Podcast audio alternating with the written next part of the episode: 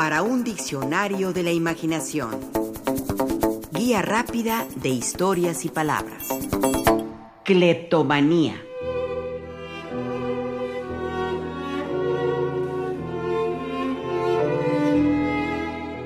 En 1823, el pintor romántico francés Théodore Géricault terminó uno de sus cuadros más famosos. Se trata de un óleo sobre lienzo que mide 61 centímetros de alto por 51 centímetros de ancho. Actualmente se conserva en el Museo de Bellas Artes de Gante, Bélgica. Es un cuadro que se conoce como El loco asesino, pero sobre todo como El cleptómano. Es un retrato que muestra el rostro de un hombre, un rostro anónimo, el rostro de alguien que se mantenía recluido en el manicomio parisino de Salpêtrière.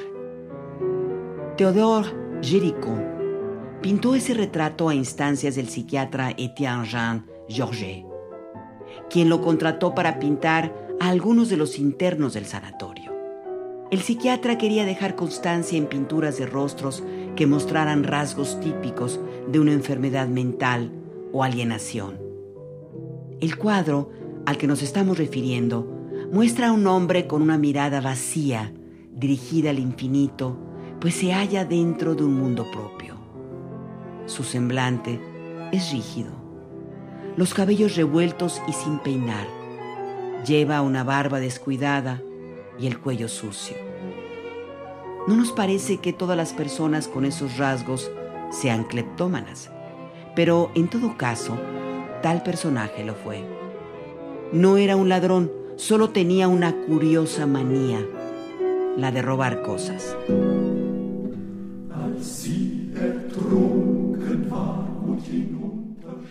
La cleptomanía es el trastorno del control de los impulsos, que se caracteriza por el deseo irresistible de robar objetos que no se utilizan para uso personal o con fines lucrativos se define también como un trastorno del control de impulsos que lleva al hurto compulsivo de cosas.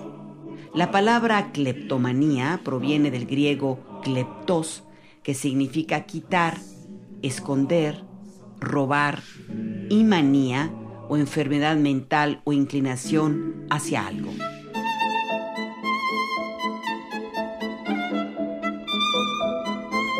El escritor húngaro So Costolangi, en su cuento El traductor cleptómano, nos cuenta de su protagonista en esta narración.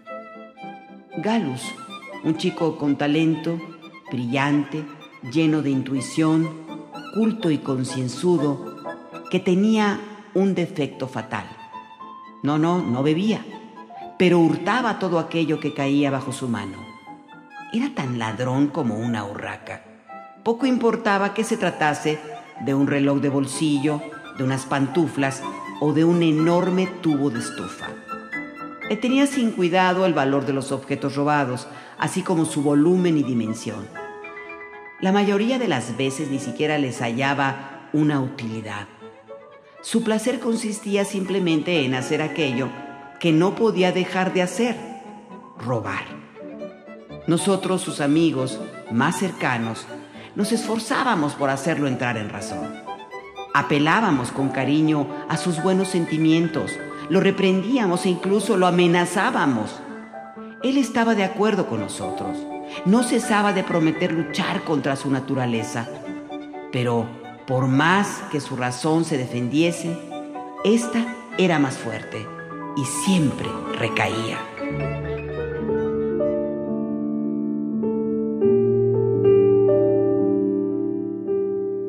En 1816, el médico suizo André Mattei acuñó un primer término para definir la manía de robar. Ese término fue clopemanía. El término cleptomanía fue acuñado años más tarde, en 1838 por dos médicos franceses, Jean-Étienne Esquirol y su discípulo C.C. Marc. Se trató de un tema que emergió en esos años en particular por el surgimiento de tiendas de departamentos y el descubrimiento de que muchos de los ladrones de objetos en las tiendas eran mujeres de clase media y alta que sin necesitarlo en verdad robaban artículos diversos. Al principio, se dieron curiosos debates en torno a la posible relación entre el útero o la forma de la pelvis femenina y la cleptomanía.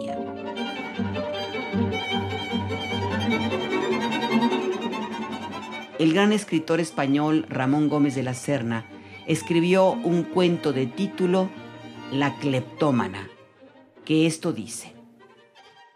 Era poderosa y aristocrática, pero tenía la obsesión de las cucharillas.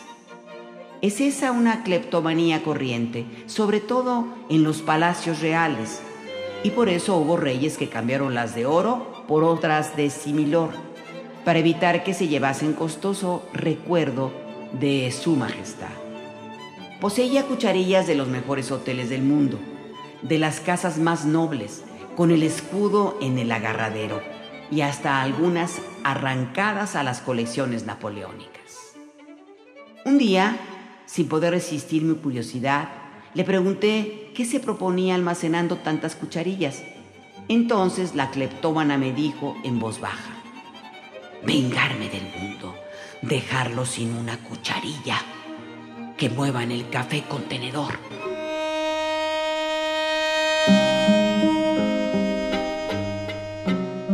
Ahora mismo, al escribir, mi hermana me está robando. Escribe el argentino Macedonio Fernández al inicio de su texto La Santa Cleptomanía. En ese texto el escritor argentino afirma que la cleptomanía es el principio básico de nuestra realidad capitalista. Escribe, la santa cleptomanía es la culminación de esta sociedad cleptómana, final de la cleptomanía llamada civilización. La conclusión para Macedonio Fernández es que el capitalismo es una maníaca e involuntaria compulsión de robo. Claro, la cleptomanía puede tratarse de robar cosas reales, pero como se verá, también de cosas intangibles. Un ejemplo de esto último es esta microficción de Christian Walter, donde nos cuenta. Sé por un amigo, cuyo nombre no viene al caso, de cierto tipo que no podía controlar su impulso por robar.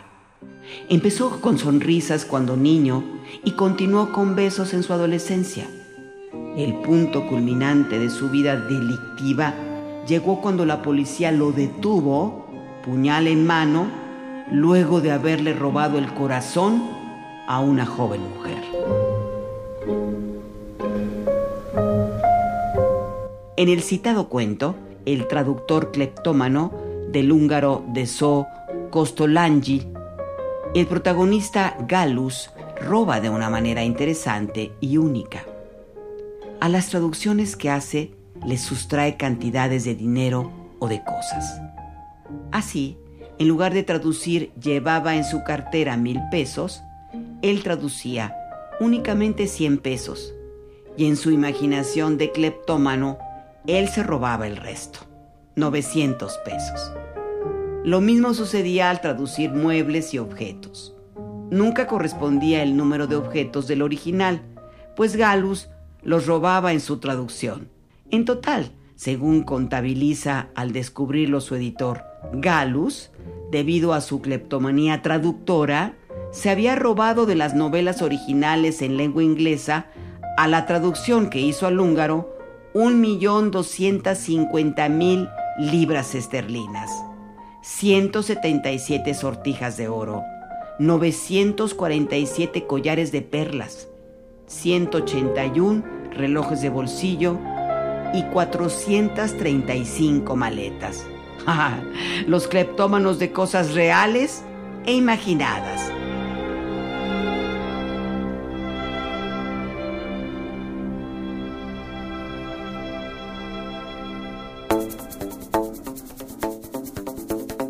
Participamos en este programa Juan Ramírez, Rafael Méndez, María Eugenia Pulido, Mauricio Carrera y Pilar Muñoz.